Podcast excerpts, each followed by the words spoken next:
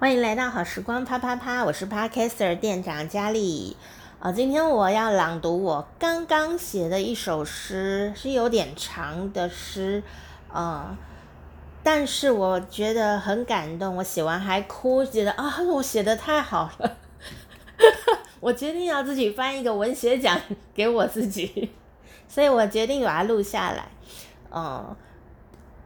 跟全世界的朋友一起分享，不管你住在哪里哦，呃，用听一首诗也是蛮浪漫的。那因为我最近都在研究三国，有时候是因为打游戏的关系，然后有时候是因为看戏的关系。我觉得不管呃日本啊还是华人，很多人呃都会对三国有特殊的情感，那都有各自的解读啦。那我写这首诗的原因很好笑哦，就是因为，嗯，很多人都说曹操很好色，但哪个男人不好色呢？我认为曹操是一个非常浪漫的人哦，啊，那他为什么会被人家攻击说他好色呢？其中有一个原因是因为他好像很爱人妻啊。很喜欢，呃，对寡妇下手，但我用另外一个角度来看这件事，呃，有不一样的答案。而且我发现曹操是一个沟通能力非常高强的人，他也有很多呃思虑缜密的地方，所以他虽然好色，这也是人之常情啦，可是他有。更多的可能性，他不是一个简单的草包，只是好色之徒而已哦。而且其实他写诗，呃，歌颂他要把哪个马子，铜雀锁二乔，但事实上他从来都没有锁到二乔过。所以有时候就是得不到的，就用诗写下来。很多诗人都是这样嘛，就是歌颂一些得不到的东西，得到了就写不出诗了。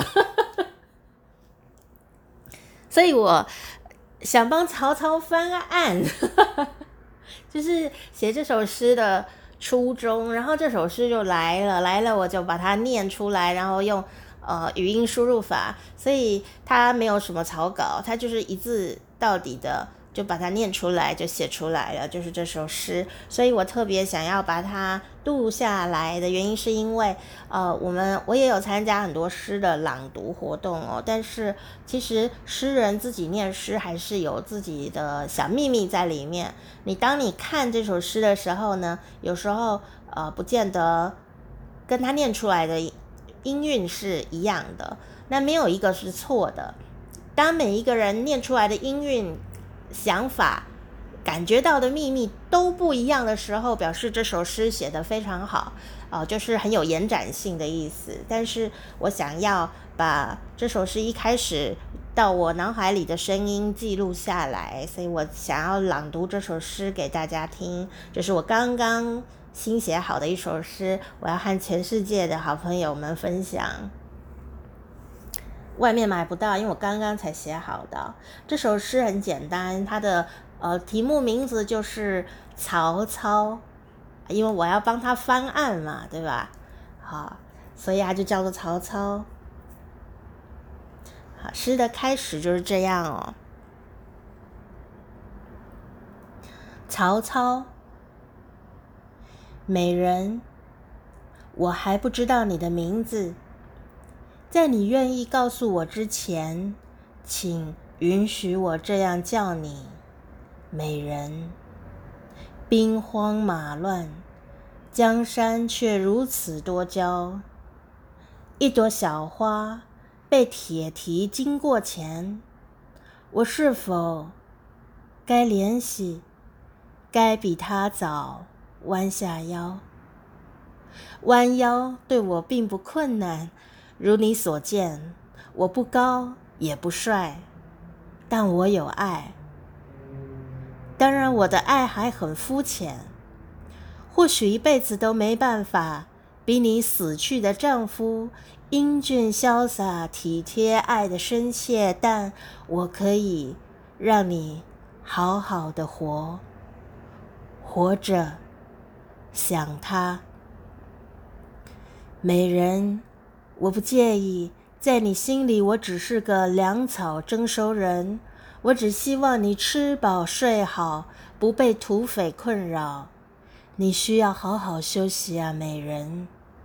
你需要洗脸，用清水而不是泪水，洗去你的尘埃恐惧，用玫瑰香露为你此生挚爱梳理发丝，打扮思念，美人。你需要一些安全。我不介意你眸子望向谁，我甘愿做你小小的花瓶水，甘愿供养你的美。美人，我还不知道你的名字，铁骑就要来了，就要来了。每个男人的浪漫就是和心爱女人安稳的睡一会儿，嗅一点她的香味儿。美人，你闻到了吗？这世界只有硝烟，我夜不能眠，头痛欲裂啊，美人，我不愿意你如此。带上你的孩子，他们看起来如此可爱，一起吃顿暖心的饭吧。世人都说我诗写得好，其实我只是没有一个可心的人儿。一起吃个饱，罢了罢了。战火令人无言，唯有一个美人站在那儿，亭亭玉立，世界顿时就安静了。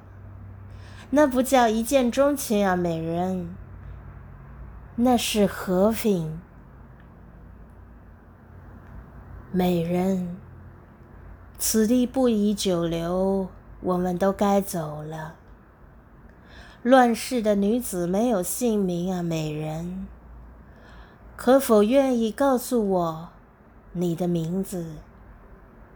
今晚，让我为你写一首诗，或者添一双筷子。耍，有没有被把到？如果你是那小寡妇，你会不会想答应呢？我我认为曹操不会是一个强行夺取民女的一个角色，我觉得他有他的自尊心，他也有权有势，然后有嘴，他一定很会这个说服别人吧。啊，而很多人都说曹操很色啊，都怎么呃娶寡妇啊，对人妻有兴趣啊。我觉得这个角度是很男人思考的，因为其实一个女人，特别是一位母亲，在当时女生都是十几岁，甚至二十出头，甚至二十岁。在战火当中就已经是妈妈，而且是一个寡妇了。你叫她怎么为生呢？她又不会赚钱。假设她又很美，其实在一个乱世里面是相当危险的。所以我觉得能够在乱世当中呈现自己的美貌，是需要很多很多安全，或者说她吃得很饱，好，很有呃这种生活的实际上面的满足。所以我觉得曹操会看到美人。呃，想要就是保护她吧，或占有她吧。其实美人何尝不是想要找个实际的出路的？其实女人有时候比男人还实际很多的，尤其是当了妈妈以后，不知道你怎么觉得呢？